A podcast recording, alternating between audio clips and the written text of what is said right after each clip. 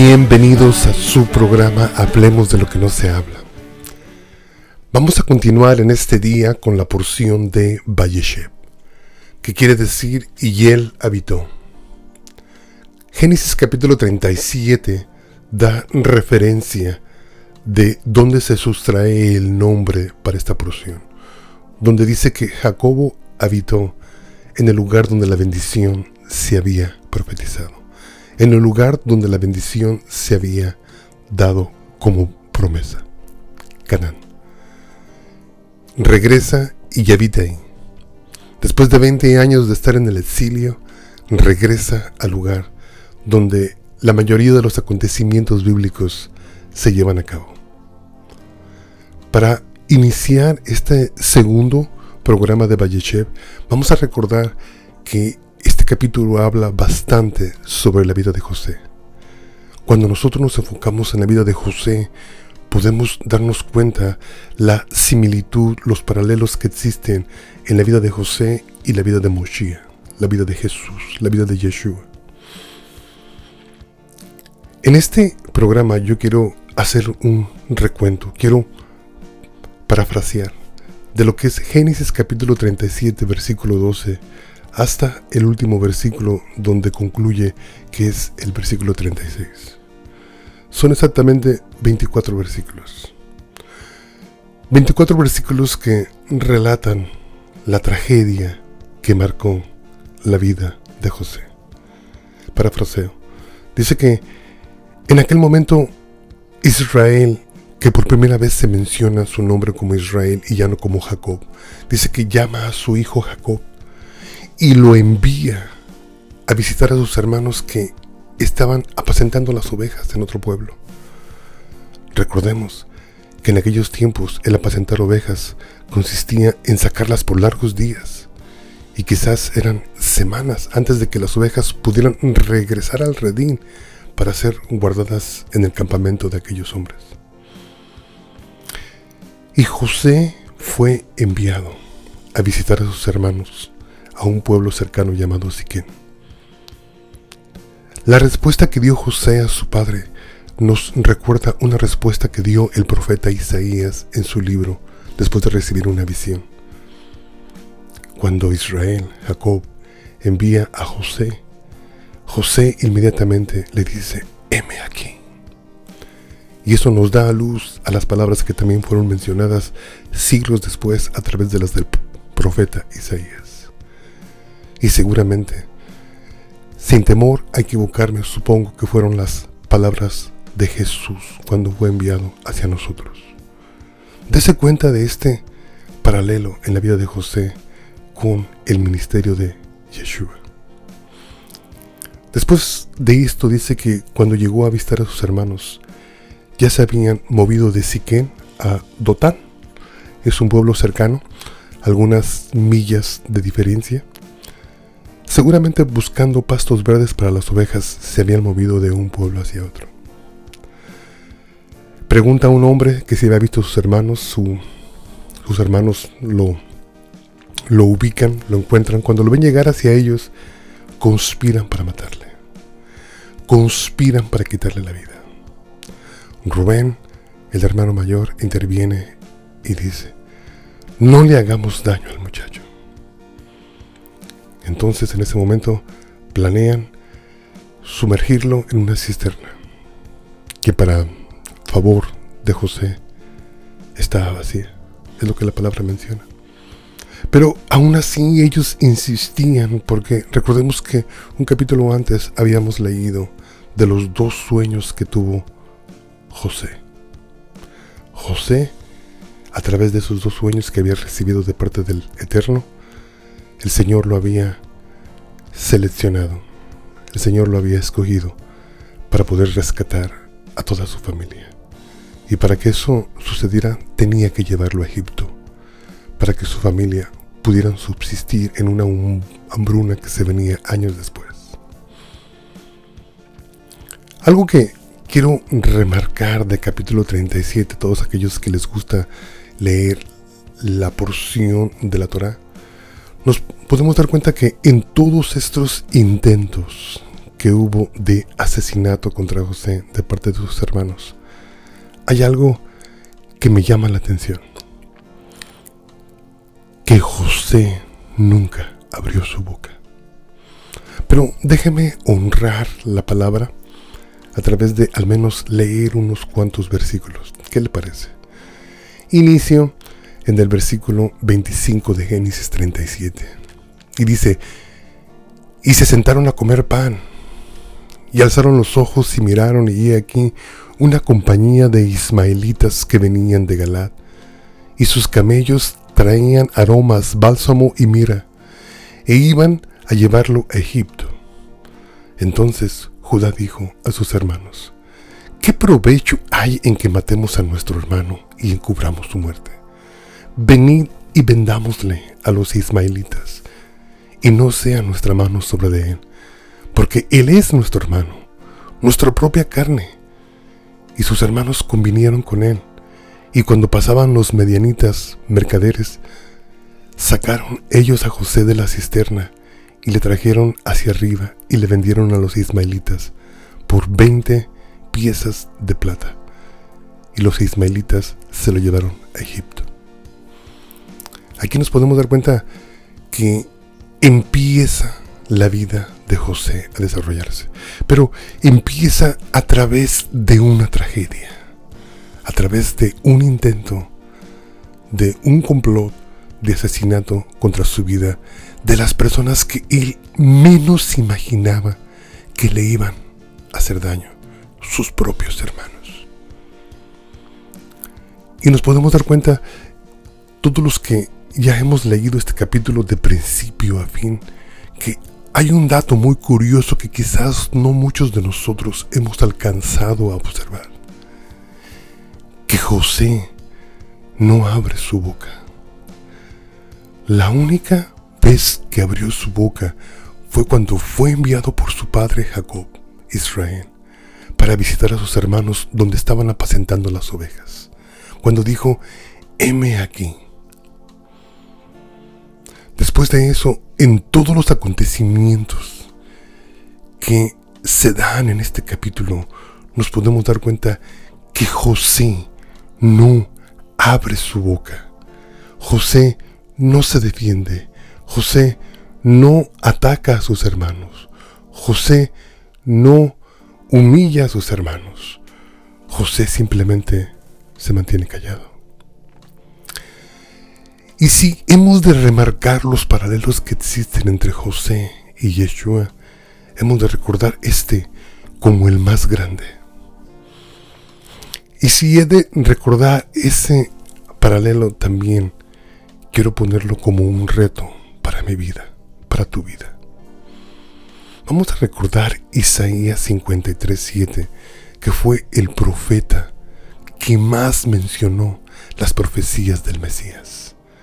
Y dice así Isaías 53:7 dice, angustiado él y afligido, no abrió su boca, como cordero fue llevado al matadero y como oveja delante de sus trasquiladores, enmudeció y no abrió su boca. En este versículo de Isaías 53, versículo 7, nos podemos dar cuenta exactamente cuál es el paralelo entre José y, Yeshua. No abrió su boca para defenderse. Al darnos cuenta que Yeshua no abrió su boca cuando la tragedia tocó su puerta, llegó a su vida. Entonces, de esos dos personajes bíblicos, yo quiero sustraer la aplicación para nuestros días. Quiero sustraer la aplicación para nuestra vida personal. Quiero sustraer el mensaje que el Eterno tiene para nosotros. La pregunta del día es, ¿debemos de defendernos cuando alguien nos está atacando? Yo te podría decir, sí, porque yo lo he hecho, pero te estaría aconsejando erróneamente. Cuando muchas de las veces nosotros procedemos a defendernos, a tomar venganza por nuestra propia mano, le estamos quitando al Señor la oportunidad de defendernos y le estamos quitando al Señor la oportunidad de que Él tome venganza por el daño hecho a nuestras personas. Y créeme, el Señor es maestro, es bueno para tomar venganza de sus enemigos. Pero si yo te digo no, quizás tú no has llegado al punto donde si yo te digo no te defiendas cuando te atacan, quizás tu fe todavía no haya madurado al punto donde quizás lo puedas hacer. Entonces, simplemente te voy a decir, bíblicamente no debemos de defendernos cuando la gente nos está atacando, cuando la gente hace un complot contra nosotros, cuando la gente habla de nosotros, cuando la gente nos persigue, cuando la gente nos ataca. Recuerda que hemos sido llamados a esto. Hemos sido llamados a padecer persecución, hemos sido llamados a ser atacados, hemos sido llamados a padecer como padeció Yeshua, José. Lo más conveniente sería enmudecer en el momento en el que somos atacados. Si ese es el punto que yo debo de llevar a través de esto, debo de reconocer lo difícil que es no abrir su boca y ser llevado como oveja al matadero. Porque vivimos en tiempos donde se ha incrementado bastante la injusticia. Vivimos en tiempos donde desafortunadamente muchas veces en los lugares donde aún nos congregamos no se aplica los principios bíblicos donde se debe de mantener orden e implantar justicia. Pero déjame decirte algo mucho muy importante. José y Jesús fueron hombres que no tan solo no abrieron su boca cuando fueron llevados hacia el matadero, pero también fueron hombres que la palabra del Señor nos dice que fueron hombres sin culpa. Que es bien importante, porque también quiero hacer ese punto, porque la palabra del Señor hace ese punto. Cuando tú estás leyendo la Biblia en inglés, hay una palabra que dice blameless, sin culpa. Y viene de principio a fin. Desafortunadamente, cuando la buscas en español, la concordancia bíblica no te la da de esa forma. Pero si tú la buscas como sin mancha, si te da varios versículos que en el Nuevo Testamento Pablo aplica en nuestras vidas. Porque yo te puedo decir, hermano, no te defiendas. O sea, te puedo decir, hermano, defiéndete. Pero solamente sería el consejo de un hombre. Pero nosotros estamos aquí para recibir el consejo de la palabra del Señor. Y es a través del consejo de la palabra del Señor que yo te quiero llevar, te quiero motivar a que si tu fe todavía está en ese nivel, donde tú sientes la necesidad de no quedarte callado cuando estás siendo abusado, bueno, pues ahora con estas palabras vas a entender más lo que el Señor trata de hacer en nuestras vidas. Yo quiero que tú entiendas que estos dos personajes que estamos viendo en Génesis 37, José, y también que estamos buscando este paralelo con Yeshua, son inspiraciones para nuestras vidas y mucho más el ejemplo de Musía tiene que ser aplicado a nuestra vida. Déjame decirte lo que dice el apóstol Pablo en varios versículos del Nuevo Testamento. Y dice así, dice, según nos escogió en él antes de la fundación del mundo, para que fuésemos santos y sin mancha delante de Él, sin culpa. Efesios 5:27, a fin de presentarla a sí mismo, una iglesia gloriosa, que no tuviese mancha ni arruga, ni cosa semejante, sino que fuese santa y sin mancha. Versículo de Filipenses 2.15. Para que seáis irreprensibles y sencillos, hijos de Dios, sin mancha, en medio de una generación maligna y perversa, en medio de la cual resplandecéis como luminares en el mundo. Colosenses 1:22 En su cuerpo de carne por medio de la muerte para presentarnos santos, para presentarnos santos y sin mancha e irreprensibles delante de Él. De ahí me voy a brincar hasta Santiago 1.27. Santiago 1.27 da luz a un versículo súper conocido donde nos define cuál es la práctica de la verdadera religión.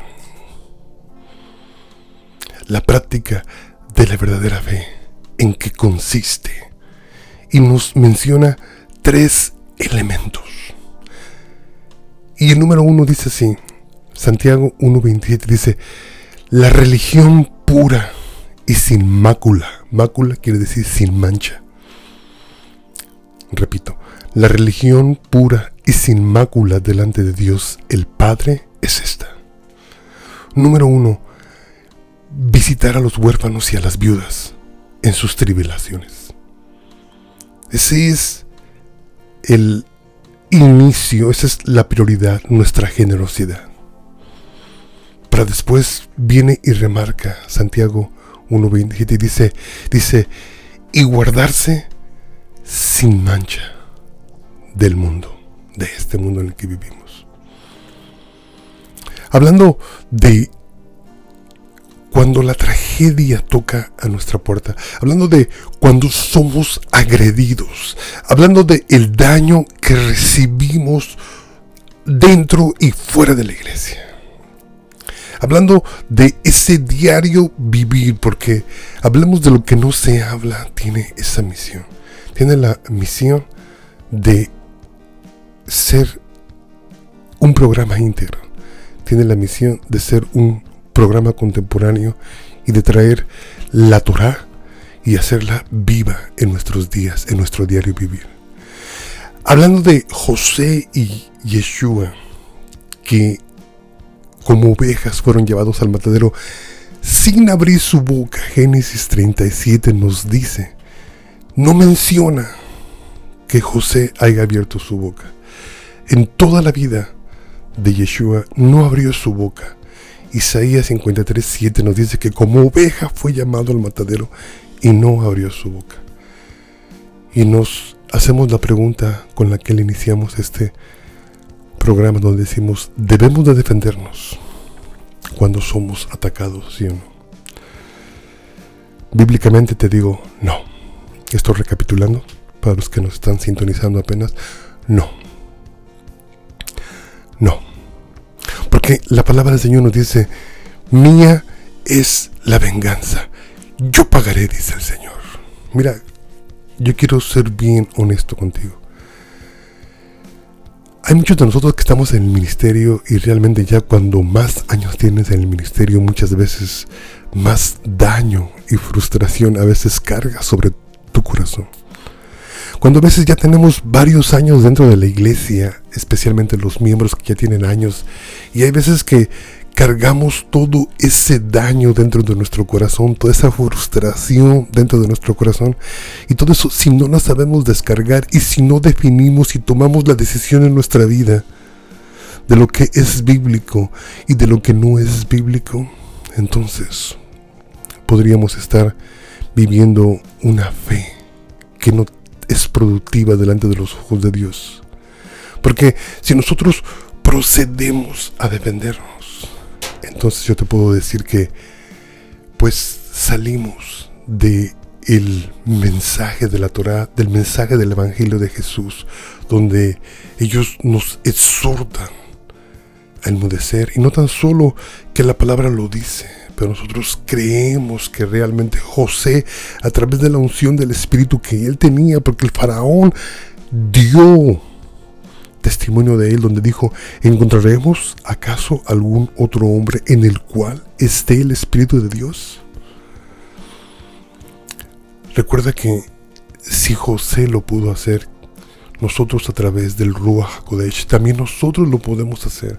Podemos llegar a ese punto donde aprendemos a enmudecer. Podemos llegar a ese punto donde solamente nos dejamos llevar por Hashem. Realmente, todos los que hemos leído la vida de José de principio a fin nos podemos dar cuenta que este hombre la palabra no menciona un solo error que él haya cometido. No menciona un solo momento donde este hombre haya cedido a una tentación. Y no estoy diciendo que sea un hombre perfecto, lo que estoy diciendo es que la palabra no enmarca cosa negativa sobre su vida, porque fue un hombre sin mancha, sin culpa.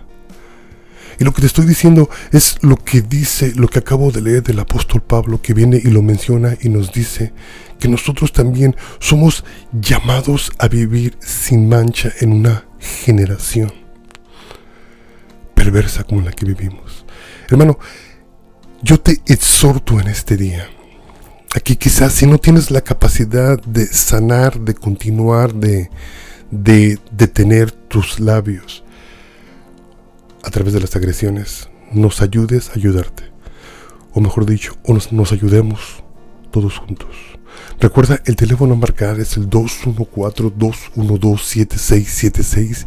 Y estamos aquí, hermano, para apoyar, estamos aquí para orar, estamos aquí para instruir, estamos aquí para profundizarnos en el mensaje de las escrituras. Esperamos estar siendo de bendición para ti y que el consejo de la Torah se haga vivo en tu vida en este día. Que Hashem te bendiga. Amén.